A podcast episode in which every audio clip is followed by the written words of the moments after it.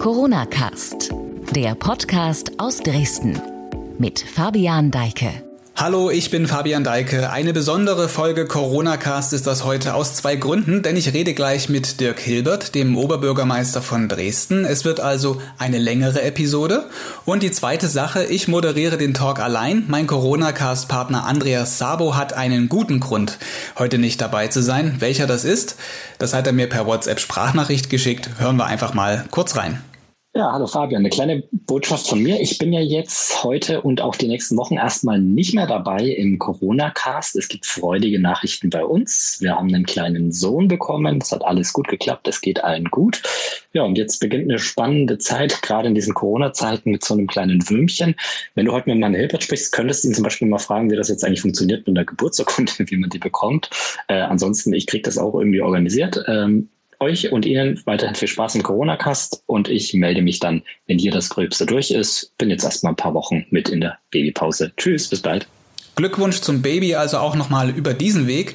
Wenngleich das nun bedeutet, dass ich die nächsten Folgen hier allein zu hören sein werde, ob ich Andreas Frage im Talk mit Dirk Hilbert unterbekomme, mal schauen. Los geht's aber auch heute wie immer mit aktuellen Meldungen. Das Corona News Update von sächsische.de Weniger Ansteckungen. Deutschlandweit scheint sich ein Trend fortzusetzen. Die Reproduktionsrate bleibt nun schon seit längerer Zeit unter dem Wert von 1,0. Aktuell liegt die Rate bei exakt 0,9. Das heißt, dass im Mittel jeder Infizierte nicht ganz einen weiteren Menschen ansteckt. Statistisch wirkt sich das dann so aus, dass die Zahl der Neuinfektionen zurückgeht. Die Zahlen stammen von Schätzungen des Robert Koch Instituts am Sonntag, gewarnt wird aber trotzdem weiterhin vor den Gefahren des Coronavirus. Maskenpflicht jetzt fast überall. Nur noch Schleswig-Holstein fehlt. Seit diesem Montag gilt in fast ganz Deutschland eine Maskenpflicht in Bussen und Bahnen. Auch beim Einkaufen gilt die Pflicht in den meisten Ländern. Eine medizinische Maske ist aber nicht nötig. Es reichen einfache selbstgenähte Masken oder auch Schals und Tücher. Vorreiter war Sachsen. Hier gilt die Pflicht bereits seit einer Woche.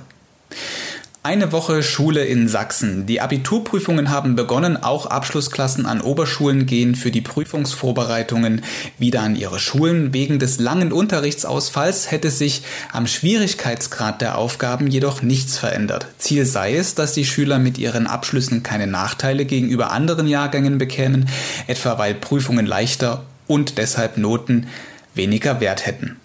Über die erste Schulwoche sagte Sachsens Kultusminister Christian Piwarz im ARD Morgenmagazin. Und ich bin sehr, sehr zufrieden, wie die erste Woche hier in Sachsen gelaufen ist. Natürlich haben wir die Sorgen äh, der Schüler sehr, sehr ernst genommen. Und uns war es wichtig, wenn wir mit den Schulen wieder starten, insbesondere mit den Abiturprüfungen, dass wir das, was wir tun können, um den Gesundheitsschutz zu gewährleisten, dass wir das umsetzen. Und ich bin äh, den Lehrerkolleginnen sehr, sehr dankbar, die die Zeit genutzt haben, die Tage der Vorbereitung, um ihr Gebäude bestmöglich vorzubereiten und den Schülern unter diesen diesen Bedingungen beste Bedingungen zu geben, dass sie ein Abitur ablegen können und nach Möglichkeit auch ein gutes Abitur ablegen. Wöller will Katastrophenschutz verbessern. Sachsens Innenminister kündigt in einem Interview mit der Sächsischen Zeitung Konsequenzen aus der Corona-Krise an. Er wolle den Katastrophenschutz im Freistaat verbessern. Sachsen müsse eigene Produktionslinien für Schutzausrüstungen aufbauen, hieß es, um weniger von außen abhängig zu sein und um sich mehr selbst versorgen zu können. Außerdem benötige das Land eine strategische Reserve für die sogenannte kritische Infrastruktur. Das ganze Interview lesen Sie auf sächsische.de. Es ist in der Beschreibung dieser Podcast-Folge verlinkt. Jetzt im Corona-Cast der Oberbürgermeister Dresdens, Dirk Hilbert. Hallo, schön, dass Sie dabei sind. Auch von mir einen schönen guten Tag. Es ist Montag, die zweite Woche mit gelockerten Corona-Maßnahmen beginnt hier in Sachsen. Weitere Lockerungen für Friseure stehen fest oder werden für andere Bereiche wie Bibliotheken und Museen ja diskutiert. Wie ist Ihr Gefühl? Wo geht gerade die Reise hin? Also wenn man die Pandemiezahlen anschaut, muss man sagen, wirklich ein sehr erfreulicher Verlauf. Hätte ganz anders passieren können, wenn man in andere Länder hineinschaut, gerade Europas. Ähm, da ist wirklich äh, in Deutschland, insbesondere auch hier in Sachsen und Dresden, ein sehr moderates ähm, ähm, Ansteigen der Fallzahlen, auch die Krankenhäuser bei weitem nicht überlastet. Das ist erstmal erfreulich und da vielen Dank an alle Dresdnerinnen und Dresdner. Ja, in Dresden sind es jetzt immer zuletzt so drei bis fünf Neuinfektionen am Tag gewesen, die wir verzeichnen konnten oder mussten, besser gesagt. Das ist besser oder weniger als in anderen Städten. Wann ist aber für Sie das erste Mal so richtig bewusst geworden, Corona, das ist jetzt ein Problem, das auf uns zukommt? Nein, das ist schon irgendwann im März gewesen, als wir uns dann auch entschlossen haben, ähm, selber zu handeln und auch Ausgangsbeschränkungen ähm, zu erlassen, weil in unserer damaligen Simulation ähm, wären unsere Krankenhausbetten Ostern nicht mehr ausreichend gewesen. Da vielleicht gleich mal die Frage zu diesen Ausgangsbeschränkungen. Es hat ja in der Vergangenheit oder in den letzten Wochen nicht immer nur Lob an Ihrem Krisenmanagement da gegeben, wenn ich das mal so formuliere. Es gab diese Ausgangsbeschränkung. Einen Tag später ist dann das Land Sachsen nachgezogen mit der Ausgangsbeschränkung für das ganze Land. Es gab so den Vorwurf des Vorpreschens. Das war am 20. März. Was sagen Sie dazu, zu dieser Kritik? Die Situation war damals so, erstens hat das Land zwei Tage später nachgezogen und als wir an dem ähm, besagten äh, Freitag haben wir ja äh, gesprochen, gab es eine Telefonkonferenz mit dem äh, Freistaat, äh, in der ich angekündigt habe, dass wir entsprechendes planen und es war keinerlei Absicht, ähm, zu erkennen, dass der Freistaat Ähnliches für den Freistaat erlassen ähm, möchte, sondern wir haben Punkte rausgenommen aus unserer bereits vorbereiteten äh, Verfügung, die eben äh, avisiert waren für zwei Tage später, um eben keine ähm, größere Verunsicherung der Bevölkerung herbeizuführen. Und ich glaube, ganz wesentlich über unser wie Sie, Sie es ähm, vorbrechen, ähm, hat sich dann auch der Freistaat entsprechend entschlossen, auch selber zu handeln. Ohne dem wäre es in dieser Form wahrscheinlich zu diesem Zeitpunkt nicht gekommen. Glauben Sie, dass Sie da so ein bisschen auch ja die Entscheidung vorweggenommen haben mit? Äh, ich meine, als Bürgermeister von Dresden, 550.000 Einwohner, das Wort wiegt ja etwas, ne, was Sie haben. Ich bin schon der Meinung, dass wir bei einigen Entscheidungen, die im Freistaat getroffen worden sind, durch unser konsequentes Handeln auch ein konsequentes ähm, Handeln im Freistaat befördert haben und es vielleicht ähm, zügiger ähm, umsetzen ähm, lassen sehen, als es sonst passiert wäre. Wie viel Entscheidungsspielraum hatten ein Oberbürgermeister jetzt in der aktuellen Situation? Ganz generell gilt, ähm, wir auf der lokalen Ebene können Vorschriften, wenn es ähm, Gründe dafür gibt, äh, verschärfen. Wir dürfen aber bestehende Vorschriften des Landes nicht aufweichen. Das ist immer ganz wichtig zu verstehen. Wenn man jetzt Wünsche nach, ich möchte gerne dies oder jenes öffnen, ähm, dann ist das nicht unsere Entscheidungsgewalt. Und wie läuft die Absprache dann zwischen meinetwegen Ihnen und der Landesebene und oder Ihnen und der Bundesebene? Findet da auch Absprachen statt?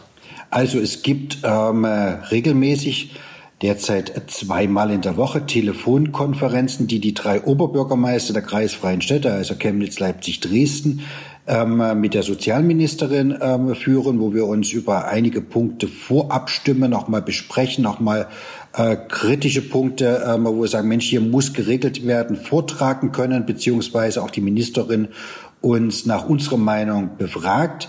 Es gibt ähm, regelmäßig ähm, auch vor wesentlichen Entscheidungen Zusammenkünfte vom Ministerpräsidenten, vielen Kabinettsmitgliedern und den Landräten und Oberbürgermeistern der kreisfreien Städte. Das war zuletzt am ähm, Freitag, wo die nächste Öffnung ähm, vordiskutiert worden ist, wo uns, wo wir angehört worden sind, ähm, unsere Meinung auch dann mit einfließen kann. Ähm, letztendlich entscheidet natürlich dann das Kabinett und äh, die Rechtsverordnung des Sozialministeriums, was am Ende gilt. Zudem gibt es ähm, Abstimmungen, die auf der sächsischen Ebene im äh, Form der unserer Vertretung, nämlich dem sächsischen Städte- und Gemeindetag, dem Präsidium laufen. Und dasselbe gibt es auch im Präsidium des Deutschen Städte- und äh, Gemeindetages, wo ich sage mal alle ein bis zwei Wochen auch da Telefonkonferenzen mit entsprechenden Beschlüssen und Abstimmungen stattfinden, wie dann äh, die Präsidenten und Vizepräsidenten in ihren Gesprächen mit ähm, der Regierung hineingehen, welche Positionen sie vertreten und ob da die Vereinbarungen, die getroffen worden sind, so ähm, auf das Wohlwollen ähm, der kommunalen Ebene treffen. Sie sagten gerade, es findet dann die Abstimmung zwischen den kreisfreien Städten und dem Gesundheitsministerium statt. Da war ja sicherlich auch das Thema Maskenpflicht in der Woche, bevor sie eingeführt wurde, ein Thema. Und da ist mir in Erinnerung geblieben, dass vor allem auch aus Dresden immer wieder äh, von Ihnen äh, das so forciert wurde. Wir brauchen Maskenpflicht. Da war das Land, so wirkte es jedenfalls noch gar nicht so weit. Ist das auch so ein, so ein Thema gewesen, wo Sie gesagt haben, Dresden muss jetzt hier eine Vorreiterrolle in Sachsen einnehmen? Nein, ich glaube schon, dass da auch unsere Meinung ein gewisses äh, Gewicht ähm, gehabt hat in dieser Entscheidung. Aber was ist der Beweggrund äh, gewesen, um das vielleicht nochmal zu erläutern? Wenn wir in Erleichterung hineingehen wollen, müssen wir uns an strengere Hygienevorschriften halten, damit wir eben nicht wieder ein stärkeres Wachstum der Fallzahlen erleben. Das werden wir jetzt im Laufe dieser Woche jetzt sehen. Äh, bleiben wir bei dem sehr, sehr moderaten Wachstum. Dann ähm, war es, ähm, haben wir gute Entscheidungen getroffen, dass die Lockerung und die gleichzeitigen Beschränkungen nicht zu einem Wachstum äh, des Pandemie Pandemieverhaltens äh, geführt haben. Und wenn das der Fall ist, gibt es dann natürlich Mut, weitere Lockerungsschritte äh, gehen zu können. Und das ist der wesentliche Punkt. Denn wir haben auf absehbare Zeit noch keinen Impfstoff. Und wenn wir jetzt nicht mit massivsten Ausgangsbeschränkungen über sehr, sehr lange Zeit ähm, mit einem völligen ähm, ähm, Down ähm, äh, runterfahren der Wirtschaft ähm, leben wollen, mit allen möglichen Kollateralschäden, die hier dran sind, müssen wir eben uns ein paar Spielregeln halten. Und da kann man sehr schön sehen, wie das in anderen Regionen, die da sehr konsequent eingeführt haben, einen Mund-Nasenschutz in Tschechien, in Österreich, äh, in Deutschland, in Jena oder eben äh, viele asiatische Länder, äh, mit äh, welchen sehr moderaten Aufhaltszahlen sehen, dass es äh, eben nicht nutzlos ist. Und äh, dafür habe ich sehr geworben. Man muss sich an Regeln halten, sagten Sie auch gerade, vor allem an Hygieneregeln und an Abstandsregeln. Und das ist ja so ein bisschen schiefgegangen bei dieser Maskenverteilaktion. Ich würde auch gern nochmal darüber sprechen, das war vergangene Woche Montag. Dazu hatte das Rathaus aufgerufen, 15.000 Masken lagen bereit am Rathaus. Insgesamt hat die Stadt Dresden 200.000 Masken in diesem ersten Satz damals beschafft gehabt. Und es sind viele diesem Aufruf gefolgt und standen dann vom Rathaus. Das war keine so gute Idee, oder? Nein, wir hatten es ja auch völlig anders geplant gehabt. In ähm, unseren Krisenstab-Meetings ähm, waren sowohl, dass ähm, wir entsprechend die ähm, Masken beschaffen. Und ich hatte ja mal gesagt, wir wollen eine eigene Maskenpflicht ähm, auch im Zweifel einführen, aber mit einer anderen Vorlaufzeit. Also es war geplant, dass ab ähm, dann mit einer Woche Vorlauf wir in den äh, Stadtbezirksämtern ähm, die Masken also dezentral ausgeben, also eine viel weitere Verteilung ähm, erfolgt. Dann ähm, kam am Freitagnacht ähm, die Rechtsverordnung mit Gültigkeit am Montagmorgen, wo nur dank, dass die mittelständischen Betriebe die Wochenenden im Dreischichtsystem durchgearbeitet haben, überhaupt eine entsprechende Maskenanzahl zur Verfügung ähm, stand. Und ähm, ich habe es ja mehrmals gesagt, ich fand das schon Harikiri-Fahren in der Kurzfristigkeit, weil man hat ja nicht von Mittwoch an, äh, wo die Bundeskanzlerin und die Ministerpräsidenten zusammengekommen waren, klar kommuniziert, wir werden die Maskenpflicht einführen mit Montag, sondern erst sich in der Nacht äh, vom Freitag zum Samstag dazu entschieden, ähm, mit Wirkung ähm, zu Sonntagnacht. Ähm, und da wollten wir die Bürgerinnen und Bürger nicht alleine stehen lassen, weil wir ja im Prinzip vorbereitet waren und wollten auch die Landesregierung nicht im Regen stehen lassen, weil wir sagen, ich halte es inhaltlich für richtig, bin auch nicht in der Taktfolge. Und äh, dass das natürlich zu so einem Massenansturm äh, geführt hat, hatten wir ähm, äh, in der Form nicht erwartet, wobei ich immer sagen muss, die Bürger haben sich trotz alledem sehr gut an das Abstandsgebot äh, gehalten und die Kollegen haben sehr schnell und zügig die Logistik auch abgewickelt, so dass man sagen muss, ähm, trotz aller Kritik, die ich verstehen kann, ähm, die ich auch in der Form mit den Erfahrungshorizont, den wir der vergangenen Montag gemacht haben, so nie normal machen würde, ähm, ist das aber ähm, recht gut gelaufen. Hm. Nun geht es ja nicht nur Kritik, sondern auch eine Klage äh, vom Dresdner linken Politiker Norbert Engemeyer. Wie blicken Sie der entgegen? Ja, mit einer entsprechenden Gelassenheit. Ähm, das wird ja dann eine entsprechende Staatsanwaltschaft auch aufarbeiten. Ist ja in Protokollen entsprechend festgehalten. Das ist ja jetzt nie eine ähm, mehr, die ich mir jetzt nachträglich ausdenke, äh, sondern die eben äh, tatsächlich auch so stattgefunden hat. Und ich sage immer wieder, wer nichts macht, der macht nichts verkehrt.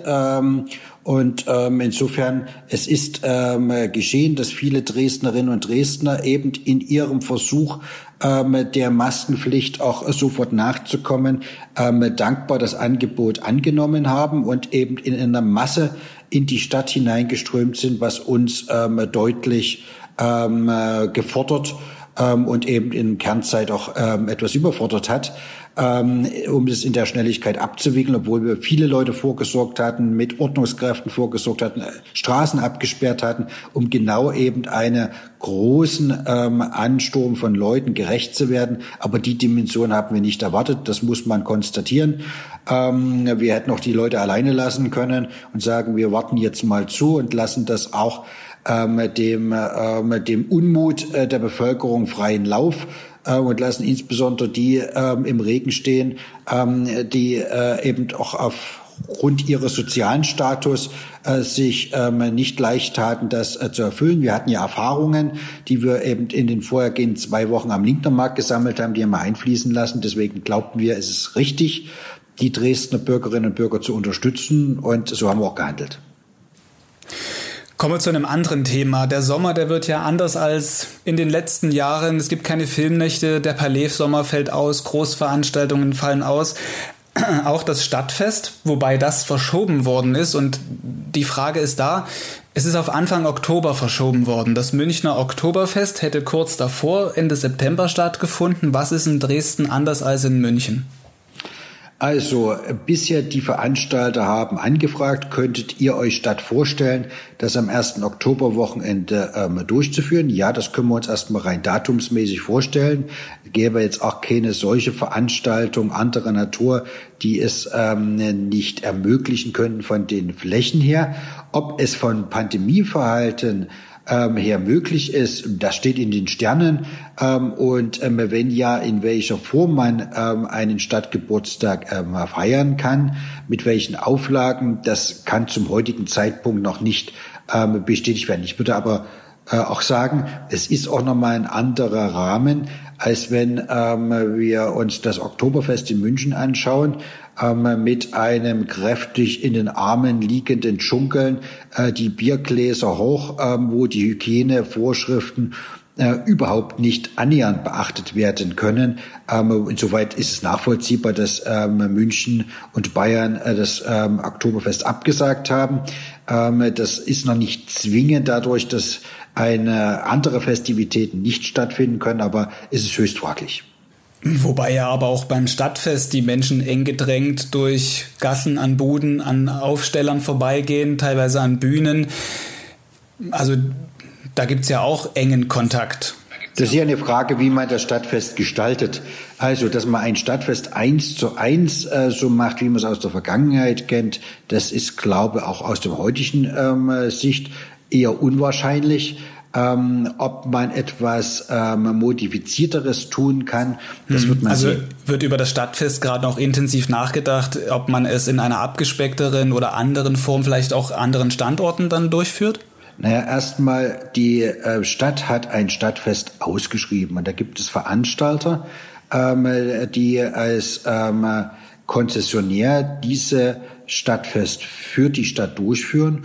Und äh, da gehe ich ganz sicher davon aus, dass der Veranstalter sich Gedanken macht. Und wenn er entsprechende konzeptionelle Ideen hat, wo er sagt, Mensch, das geht aber weit über unseren Vertrag hinaus, den wir mit der Stadt haben, wird er mit Sicherheit auf die Stadt zukommen. Wann? Aber wir sind nicht der, wir sind nicht der wann, Veranstalter. Wann, wann wäre denn so, ja, verstanden. Wann wäre aber so letzte, ja, letzter Entscheidungspunkt, letzter Entscheidungstag, wo man nochmal sagt, okay, ist jetzt oder ist jetzt nicht dieses Jahr? Ist immer der Tag vor der Veranstaltung. Also Spaß beiseite. Ähm, wir machen im Moment ähm, viele Sachen in sehr kurzen Fristen. Wir sind in der Krise und das erfordert auch äh, unkonventionelles und schnelles Agieren. Ähm, aber es ist natürlich eine große Veranstaltung. Da wird man mit allen Partnern, die man dabei hat, bestimmt zwei Monate Vorlauf brauchen, ähm, damit man sicher äh, sagen kann, ja, so wie es jetzt angedacht ist, stehen alle dazu. Das ist auch vereinbar mit der derzeitigen Situation und das kann man ähm, durchführen. Wieder ein anderes Thema, Corona-App. Ähm, in Dresden, wir hatten im Corona-Cast auch mit einem Forscher gesprochen, mit dem äh, Forscher Gerhard Fettweis, der arbeitet an der Entwicklung einer solchen App mit. Von der TU Dresden ist der ähm, Herr Fettweis. Und es geht bei so einer App darum, dass eben schnellstmöglich über den digitalen Weg Infektionsketten nachvollzogen werden können. Aktuell macht das ja jedes Gesundheitsamt in Deutschland eher analog. Und wie ist das in Dresden? Wie schwierig gestaltet sich da für das Gesundheitsamt? Wie viele Leute sind beschäftigt damit, jeden Tag sowas nachzuvollziehen? Das sind ähm, äh, größere Anzahl von Leuten. Da gibt es ja mittlerweile auch Vorgaben äh, von seitens des Bundes, ähm, die, ich glaube, wenn ich das richtig im Kopf habe, für Dresden 150 ähm, Leute äh, bedürfen in der Nachverfolgung, dass wir äh, für die Größe der Stadt ähm, auch sicher ähm, das ähm, realisieren können. Ähm, natürlich wird eine digitale Nachverfolgung ähm, viel einfacher sein. Ähm, dem steht aber auf der anderen Seite auch der Datenschutz gegenüber und ähm, bisher alle Verlautbarungen, die auf Bundesebene für diese Frage, die man auch nur bundeseinheitlich sinnfälligerweise klären kann, ähm, laufen ja auf zwingend Freiwilligkeit und mittlerweile auch auf eine dezentrale Datenhaltung hinaus. Sie persönlich pro App oder kontra App? Also ich hätte jetzt persönlich jetzt keine Probleme damit, ähm, selber für mich zu entscheiden, ja, ich ähm, gebe ähm, diese Informationen preis, aber das muss jeder für sich selbst entscheiden. Sollte es jetzt nicht so eine App-Lösung geben und man weiter bei den Gesundheitsämtern auf diese analoge Variante angewiesen ist, bräuchte dann das Dresdner Gesundheitsamt gegebenenfalls mehr Technik oder mehr Leute? Also das Gesundheitsamt hat schon Unterstützung auch durch weitere Personen ähm, bekommen. Das hängt ja immer vom Pandemieverlauf ähm, ab. Wenn wir weiterhin eine so deutlich zurückgehende äh, Fallzahlentwicklung haben, dann ähm, kommen wir mit unserem Personal aus. Haben wir ja in der Vergangenheit mit viel mehr äh, Erkrankten auch geschafft. Ähm, wenn wir zu einem stärkeren Anstieg ähm, kämen, äh, wird es natürlich vortrefflich schwieriger. Wir haben im Vorfeld dieser Folge unsere Community befragt, um uns Fragen zu schicken für dieses Gespräch mit Ihnen. Ich würde einfach mal gerne an der Stelle zwei Fragen stellen, beziehungsweise drei. Wobei eine haben wir gerade schon geklärt. Das war eben gerade in Richtung dieser Corona-App und ob es im Gesundheitsamt mehr Leute bedarf. Das haben Sie ja gerade beantwortet. Und ich würde die beiden anderen Fragen einfach im Wortlaut mal so wiedergeben. Frage eins: Corona-bedingt werden für längere Zeit viele Menschen den öffentlichen Personennahverkehr meiden. Wenn jetzt alle in ihr Auto steigen, ist die Stadt schnell dicht. Warum sind Sie gegen den Vorschlag Ihres Baubürgermeisters Raul Schmidt-Lamontin, der die Leute aufs Fahrrad ziehen will, indem es speziell für die Corona-Zeit umgewandelte Fahrradspuren gibt? Also das bezog sich ja diese Fahrradspuren auf den Hinweis, dass jetzt deutlich weniger Autos unterwegs sind und dann kann man ja das für Fahrradfahrer ähm, abmarkieren und nutzen. Das ist eine ähm, höchst kurzfristige ähm, Aktionismus, der ja nichts für eine dauerhafte Verbesserung des Radverkehrs bringt, sondern wir müssen für eine dauerhafte Verbesserung des Radverkehrs äh, kommen. Und es war zu einer Zeit, wo wirklich deutlich weniger auf der Straße unterwegs waren. Wenn Sie heute wieder rausschauen und jeden Morgen auf Arbeit fahren, merken Sie, dass wieder äh, in allen Verkehrsträgern deutlich mehr ähm, unterwegs sind. Wir waren im Notbetrieb, wo auch nur die notwendigsten Maßnahmen äh, gemacht werden sollten, hätten jetzt fleißig Straßen abgepinselt, hätten es jetzt wieder abgemacht für drei Tage Wirksamkeit. Diesen Aktionismus ähm, trage ich nicht mit, sondern ich sage, ich möchte nachhaltige Verbesserungen für den Radverkehr. Ich möchte, dass dringend das Radverkehrskonzept überarbeitet wird, dass man auch schaut, dass man direkte Fahrradstraßen ähm, ermöglicht, also wo man Verkehrsträger voneinander stärker entkoppelt und damit Nachhaltigkeit diese Radverkehrskonzept umsetzt. Das halte ich für wirklich sinnfällige Maßnahmen, aber ich halte nichts von Einzelaktionismus. Ich fahre fast jeden Tag mit dem Fahrrad auf Arbeit und kann sagen, auch in diesen Zeiten hat es keine Zunahme des Fahrradverkehrs äh, gegeben, sondern es ist im äh, Rahmen ähm, der äh, Fahrradwege problemlos abwickelbar gewesen, sondern wir müssen eine Verbesserung dringend generell erreichen und daran muss der Geschäftsbereich mit entsprechendem Nachdruck arbeiten, denn Geld steht zur Verfügung, Personal steht zur Verfügung. Jetzt will ich auch Ergebnisse sehen. Hat jetzt nichts mit Corona zu tun, aber diese Fahrradverkehrsgeschichte, wäre das auch ein Ziel, an dem Sie sich messen lassen würden, wenn Sie das dann auch vielleicht im nächsten Wahlkampf als Thema nehmen? Also Fahrradverkehr ist ein Thema, ähm, was in der Bevölkerung deutlich ähm, mehr an Nachfrage gewonnen hat, was sehr gut ist. Ähm, und hier müssen wir weiter arbeiten. Äh, ich bin mit den Ergebnissen bis dato nicht zufrieden. Ähm, und das ist ein Thema, mit dem wir uns alle messen müssen, wie wir die Entscheidungen voranbekommen. insbesondere ist da wirklich der äh, Bereich Stadtentwicklung und Bau gefragt, das eben tatsächlich konzeptionell fortzuentwickeln und umzusetzen. Also Fahrradstraßen für Dresden kommen. Das ist meine Hoffnung. Ja, daran werde ich arbeiten. Dann halten wir das fest. Gehen wir zurück zum Thema Corona. Zweite Frage aus der Community, die auch sehr spannend ist. Dresden hat ja eine nicht gerade unbekannte Fußballmannschaft. Äh, wie stehen Sie eigentlich zu Geisterspielen, wenn jetzt beispielsweise entschieden werden würde, diese Woche ab 9. Mai geht's wieder los? Würden Sie dann dem Gesundheitsamt sagen, ja, gebt das frei oder würden Sie eher dafür sein, dass man keinen Spielbetrieb in Dresden dann macht? Oder kann das überhaupt lokal dann gelöst werden? Also ich gehe davon aus, wenn eine Lösung kommt, kommt sie bundeseinheitlich. Alles andere macht ja im Ligabetrieb überhaupt gar keinen Sinn. Ähm, zweiter Punkt, ich sehe weniger das Problem in den Stadien selber. Das ist höchstens eine Argumentations- ähm, Problematik, warum ähm, dürfen jetzt die Profifußballer da aufeinander stoßen, wo wir viele andere Bereiche mit massiven Auflagen ähm, äh, ja, äh, beschränken. Ähm, und das ist, ähm, ja, ich sage mal, eine emotional schwierige Argumentation. Ich sehe aber ein anderes Problem und das ist nicht äh, völlig trivial. Ähm, wir haben ja in Dresden schon einige Erfahrungen mit Geistspielen machen müssen und dass eben dann eine Zusammenkunft von vielen Fans eben nicht im Stadion, sondern vor dem Stadion und an dritten Orten ähm, passiert. Ähm, und das ähm, im Sinne des Pandemiegeschehens alles andere als ähm, produktiv ähm, ist ähm, und es eben auch den Ordnungskräften enorm schwer macht, ähm, diese Situation in den Griff zu bekommen. Deswegen ähm, warne ich ein bisschen vor Naivität. Jetzt äh, zu meinen, mit ähm, Geisterspielen hat man das Thema im Griff. Also sind Sie eher, wenn ich das jetzt interpretiere, gegen eine Wiederaufnahme des Spielbetriebs? Also ich bin da relativ konsequent. Es sind viele Ligen abgebrochen worden. Ähm, warum soll für den Fußball etwas anderes gelten? Ich bin für Abbruch ähm, der äh, Bundesliga. Haben wir auch das Thema geklärt. In Dresden gab es ja auch, oh gut, in Dresden gibt es immer Demonstrationen, aber hat es auch zuletzt Demonstrationen gegeben gegen diese ganzen Maßnahmen, die momentan gelten. Im Gro aber halten sich doch die Menschen an die Maßnahmen und akzeptieren sie oder haben sie andere, ein anderes Bild davon?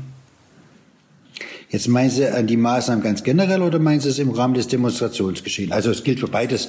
Also für beides ähm, die eigentlich, Dresdnerinnen ja. und Dresdner halten sich ähm, weit überwiegend an ähm, die Beschränkungen, ähm, die ihnen auferlegt worden ähm, sind, sowohl ganz generell wie auch im Demonstrationsgeschehen. Und ähm, da muss man sagen, ich beobachte ja auch sehr stark, wie das in der Bundesrepublik sich insgesamt entwickelt. Da muss man sagen, ähm, wir haben, äh, ich glaube, mit Augenmaß ähm, Entscheidungen auf den äh, Weg gebracht, die sich anhand der Rechtsverordnungen orientieren.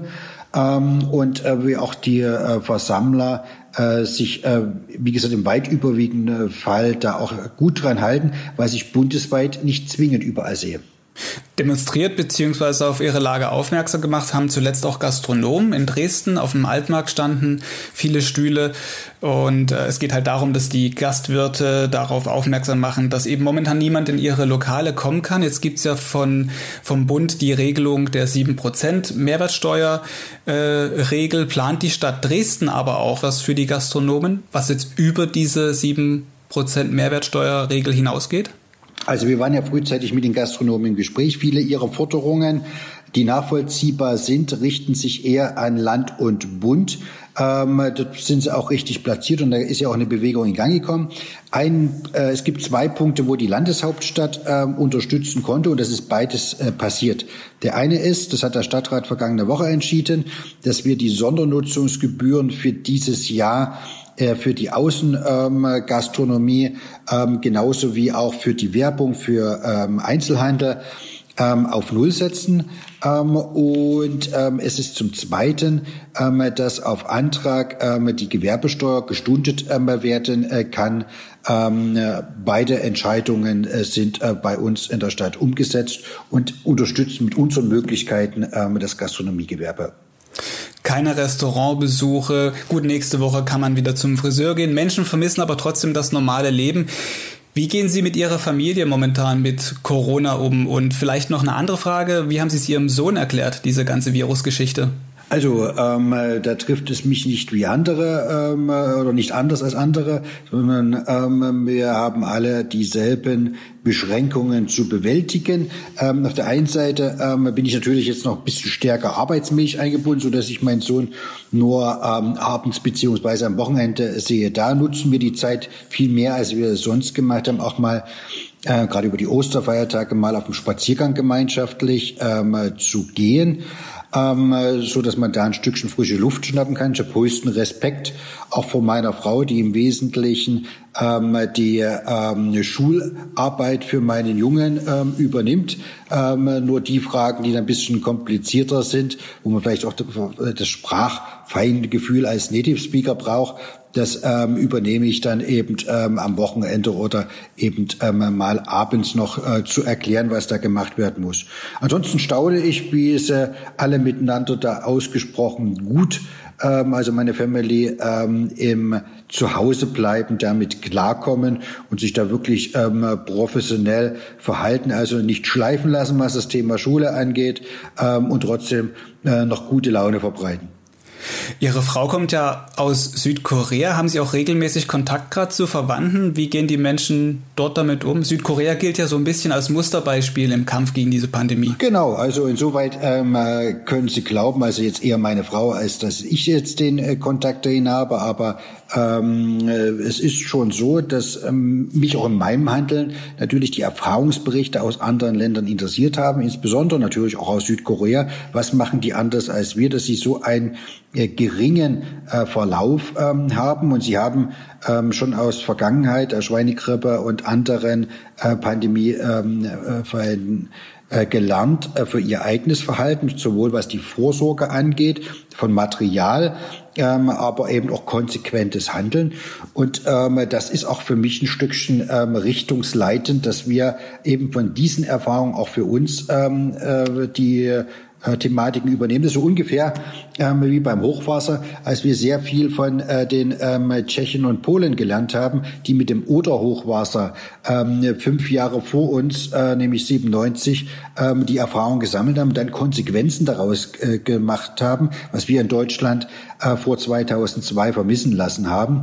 Da haben wir viel von den Kollegen in der Nachbarschaft gelernt und so ist es auch diesmal, ähm, dass ich mir natürlich angucke, was läuft da in Südkorea, was müssen wir in unserem Handeln hier äh, entsprechend einpflegen. Abschließend vielleicht noch diese Frage. Diese Woche ist Woche der Entscheidungen einmal mehr. Ab 4. Mai, wenn Sie es sich wünschen könnten, was wäre das? Jetzt Sie meinen im Sinne von Öffnungen oder ähm, ja, da gibt es ähm, ja verschiedene ähm, Punkte. Ich wünsche mir, dass ähm, Spielplätze wieder ähm, öffnen können ähm, für äh, die äh, Kleinsten und dass wir gleichzeitig eine Perspektive mit eröffnen, die am 4. Mai ähm, noch nicht möglich ist, aber dann zeitnah folgen sollte für die Gastronomen.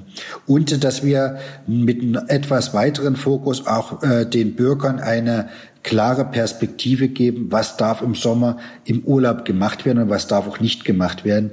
Denn das wäre für viele, glaube ich, auch ein entsprechend wichtiger ähm, Anker, ähm, der ihnen viel ähm, jetzt in den letzten Wochen abverlangen hat, aber auch eine Perspektive geben würde.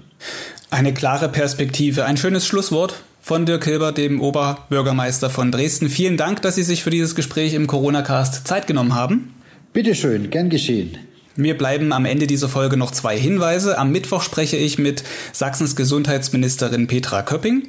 Also spätestens dann gerne wieder reinhören. Morgen gibt es nur eine verkürzte Ausgabe Corona Cast Express. Laufend aktuelle Informationen gibt's auf sächsische.de und damit tschüss.